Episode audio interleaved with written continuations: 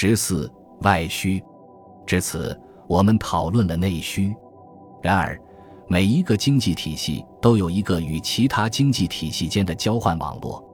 这种交换包括商品和服务交换、财富转移以及资本和贵重金属的流动。一个国家的外贸由其进口和出口组成，出口是对外需的反应，而进口取决于内需。如上所示，大众需求主要集中在食品上，富裕人口的需求主要且鲜明地针对食品、服装和住房。鉴于这一事实，外贸主要由食品和纺织品构成，也就不足为奇了。在16世纪末。布匹大约占英国全部出口的百分之八十，而纺织材料、食品、木材和葡萄酒是进口的四大类产品。由于运输成本高，外贸主要尽管绝非唯一与高质量产品相关，尤其是在中世纪。因此，香料和昂贵的葡萄酒在国际初级产品交换中占有很大份额。而高档布匹在国际纺织品交换中占很大份额，从中还可以看到，人民大众一般必须要满足于地方产品，只有富裕人家才能购买外来产品。普通人能够走进米兰或伦敦街头的商店购买香港或丹吉尔生产的某种产品，是工业革命使其成为可能的一种近期发展的结果。要衡量外贸。可以合计进出口总值，并将其与国民生产总值相比较，其结果与进出口的数量和价值相关，但是也与其他因素有关，如国家的面积和人口规模。这两者与确定国民生产总值的规模相关。像美国一样的国家可能会有大量的外贸，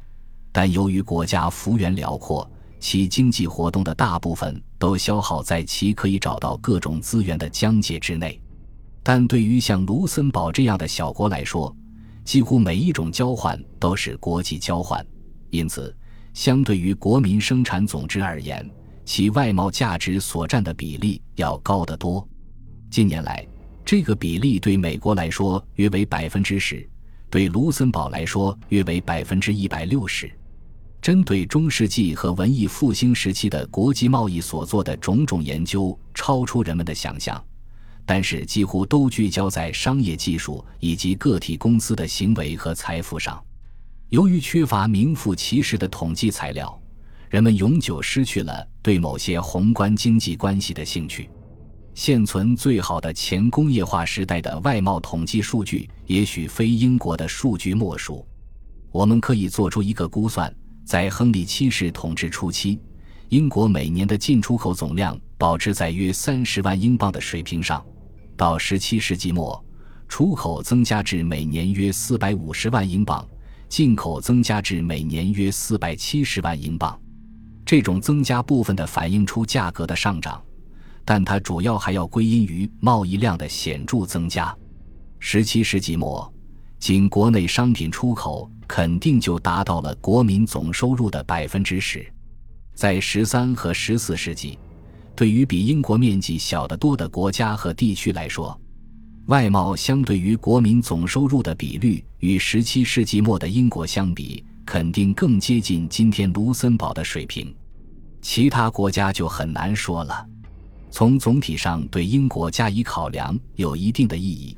因为英国经济统一性强，但是，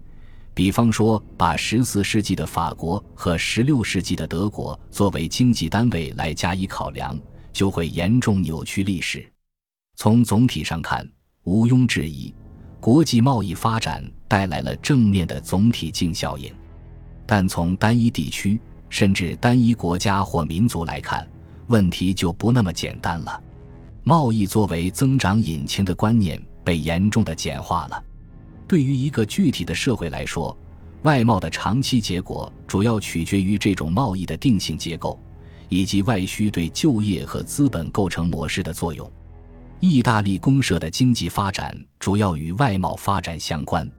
如果不考察殖民地或今天拉丁美洲某些国家的案例，则很难找到相反的事例。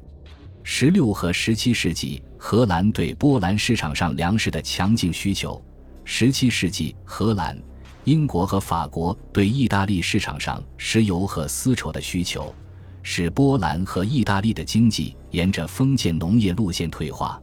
这为这些国家的经济长期停滞创造了先决条件。